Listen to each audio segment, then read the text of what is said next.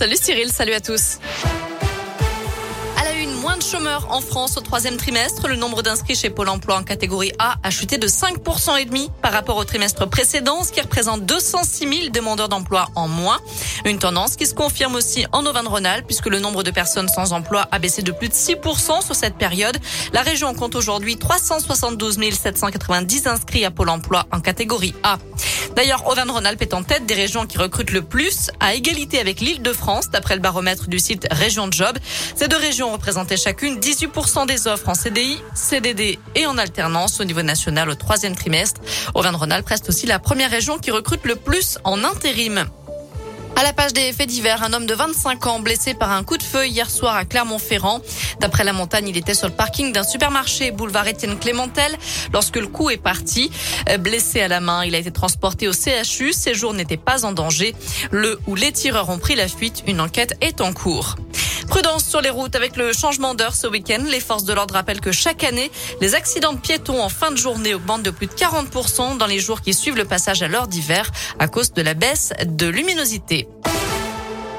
Dans le reste de l'actu en France, le premier rapport de la commission inceste est dévoilé aujourd'hui pour mieux protéger les enfants. Il recommande de suspendre l'autorité parentale et les droits de visite d'un parent poursuivi d'inceste. Ciné, musée, théâtre, spectacle, ils ont bien du mal à faire le plein.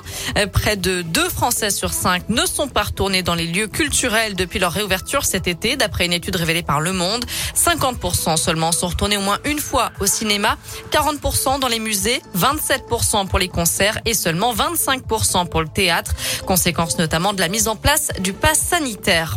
Un trafic de reptiles démantelé aux Antilles. Les forces de l'ordre ont interpellé 17 personnes et saisi 283 animaux en Martinique et en Guadeloupe. Pythons, boas, varans ou lézards, notamment des espèces protégées. Valeur de la prise, plus de 125 000 euros. Certains spécimens ont pu être placés dans une structure homologuée. D'autres, comme les scorpions par exemple, ont été relâchés dans leur milieu naturel. On passe au foot en Ligue, la Ligue 1 à suivre ce soir avec ce match Nice-Marseille. C'était l'affiche de la troisième journée qui avait été interrompue en août dernier après des incidents. La rencontre se jouera ce soir sur un terrain neutre à 3 à 21 h Enfin, en tennis, Novak Djokovic pourrait être exclu d'office de l'Open d'Australie. Les organisateurs ont annoncé que les joueurs non vaccinés contre le Covid seront interdits sur le tournoi. Aucune dispense spéciale ne sera accordée. Le tenant du titre et numéro un mondial étant contre la vaccination, il y a de grandes chances pour qu'il ne participe pas à l'Open d'Australie en janvier prochain.